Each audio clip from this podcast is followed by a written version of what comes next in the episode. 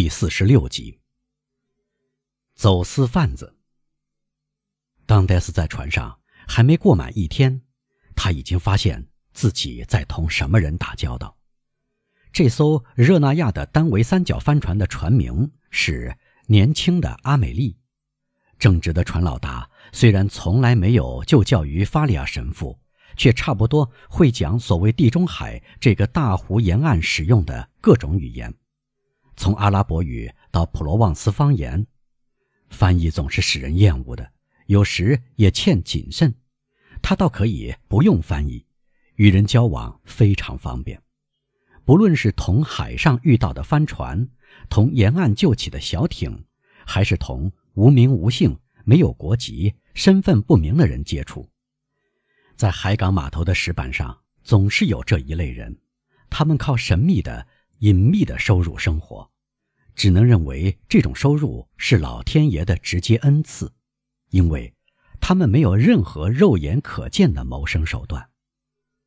读者可以猜到，当戴斯是在一条走私船上，因此船老大带着一点怀疑收留当戴斯在船上。沿岸所有的海关人员都非常熟悉他，由于在这些官员先生和他之间。一次比一次玩弄更加狡猾的诡计，他首先想到当泰斯是海关打进来的密探。他用这种巧妙的方法刺探走私的秘密，但是当泰斯驾驶帆船逼风航行，出色的经受住了考验。这一招完全使船老大心悦诚服。后来他看到那缕青烟像羽毛似的漂浮在紫山堡的冷堡上空，而且。听到远处的爆炸声，他一时之间想到，他收留了一个人，就像国王的归来和离宫那样，这个人得到鸣炮的礼遇。应该说，如果来者是个海关人员，倒要更加使他不安。但看到新收下的水手安之若素，第二个怀疑马上像第一个怀疑那样烟消云散了。因此，埃德蒙占先一招。他知道船老大是何许人，而船老大却不知道他是什么人。不管老水手或者他的伙计从哪方面向他进攻，他仍然固若金汤，滴水不漏。他详细讲述那不勒斯和马耳他的风情，他像对马赛一样熟悉这两个地方，而且眼下虽然是第一次向人讲述，却显出记忆力不同寻常的坚定自信，因此。无论那个热那亚人多么灵巧，他仍然被埃德蒙骗过去。埃德蒙的和蔼、航海经验，尤其是聪明透顶的遮掩法，都起了作用。另外，或许这个热那亚人也像那些机智的人那样，他们只知道应该知道的事，而且只相信乐意相信的事。于是，就在这种互相利用的情况下，他们到达了。里沃纳，埃德蒙又要在那里经受一次考验。这就是，要知道，十四年来他未曾见过自己的容貌，是否还认得自己？他对自己年轻时代的模样记得十分准确。他要看看自己变成怎样的人。在他的伙计们看来，他的誓愿已经告终。他曾在里沃纳上岸过许多次。他认识粉一个理发师。他走进这家理发店，要理发和刮掉胡子。理发师吃惊地望着这个一头长发、胡子又密又黑的人，活像提香笔下俊美的头像。那时根本不流行留着这样浓密的胡子和长发，只有今天的理发师才会惊讶，一个美髯公竟同意如此割爱。李沃纳的理发师也不细看，便动手做活。待活干完，埃德蒙感到下巴完全刮光胡子，头发理到一般的长度。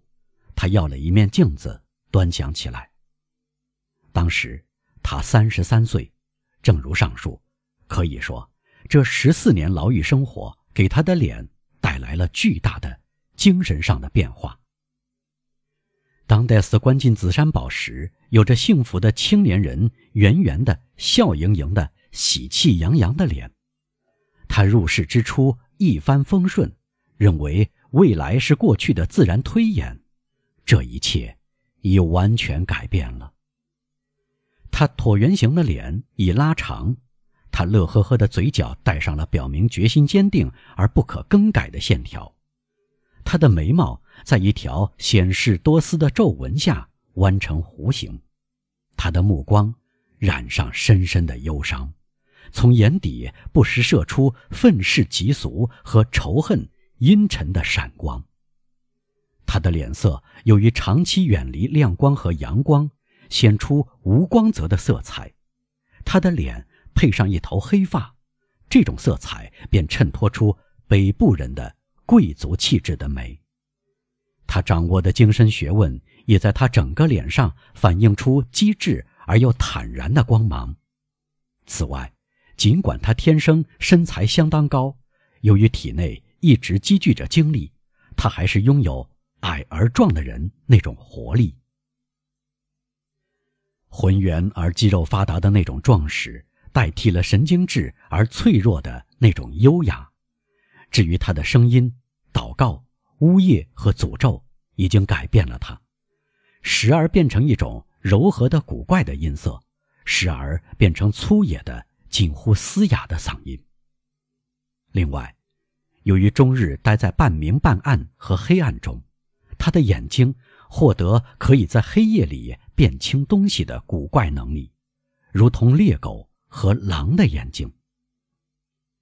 埃德蒙对着镜中的自己微笑，即使他现在还有朋友的话，这个最好的朋友也不可能认出他，他连自己都认不出了。年轻的阿美丽号的船老大，很看重在自己的手下人中。保留像埃德蒙这样有能耐的人，曾向他提出预知将来分红的那部分，埃德蒙同意了。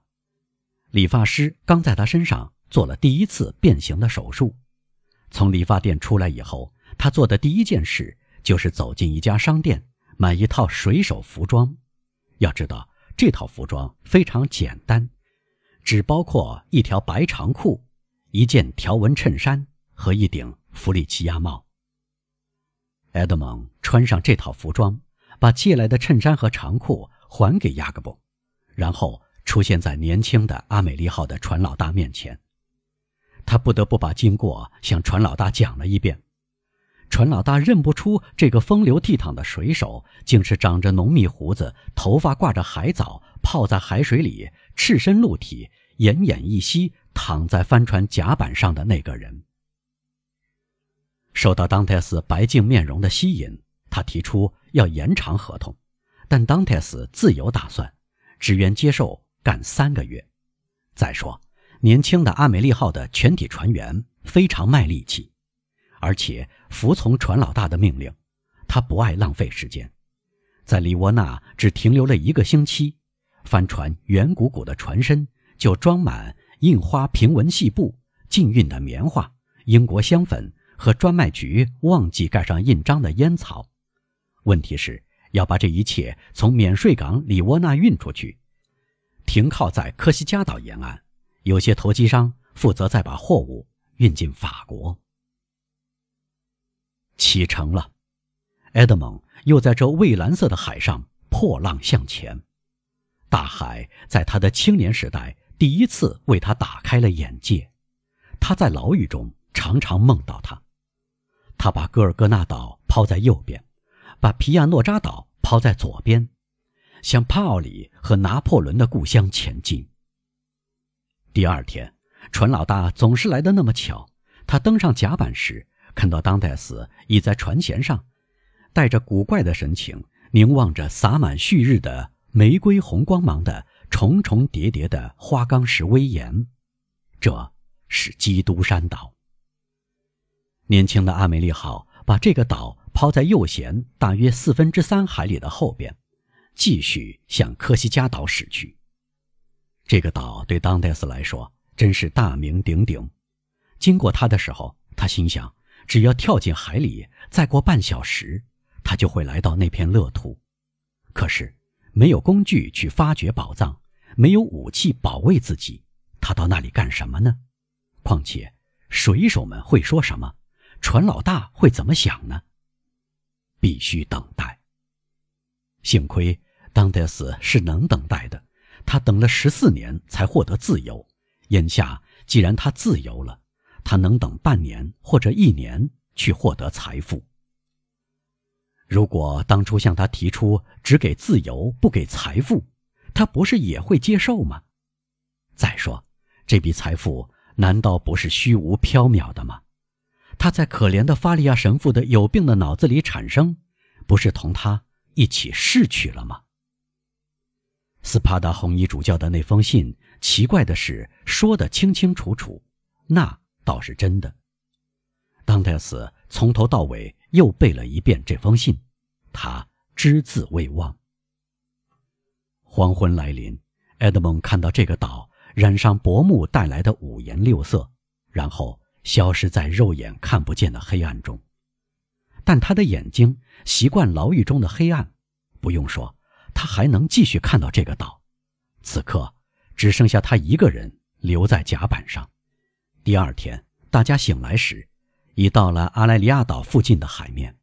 整个白天在抢风航行，傍晚，只见岸上燃起了火光。根据这些火光，不用说，他们明白可以靠岸了，因为一只风灯代替了一面旗帜，升上小帆船的斜横。他们驶到离岸边步枪射程之内的地方。当德斯早就注意到，每当遇到这种无疑很庄重的情境，在接近岸边时，年轻的阿美利号的船老大便架起两尊像城防步枪的轻型长炮。这两尊炮能把四斤重的炮弹射出一千尺而不会发出很大响声。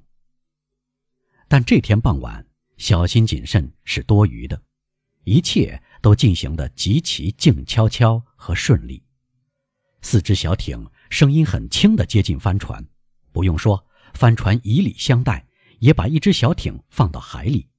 总之，五只小艇同心协力，到凌晨两点钟，全部货物便从年轻的阿梅利号上运到岸上。年轻的阿梅利号的船老大是个办事很有条理的人，当天夜里就分红。每个人分到一百托斯卡纳的利弗尔，就是说大约八十法郎。但是航程并没有结束，帆船向萨丁岛驶去，要去装载刚从一艘帆船卸下来的货物。第二次行动像第一次那样顺利，年轻的阿美丽号真是走运。新装载的货物要运到吕卡公国，几乎全部是哈瓦那的雪茄烟、赫雷斯和马拉加的酒。在那里，他们同年轻的阿美丽号的船老大的死对头海关人员交上了手。一个海关人员倒在地上，两个水手则受了伤。当泰斯是其中的一个，一颗子弹穿过他左肩。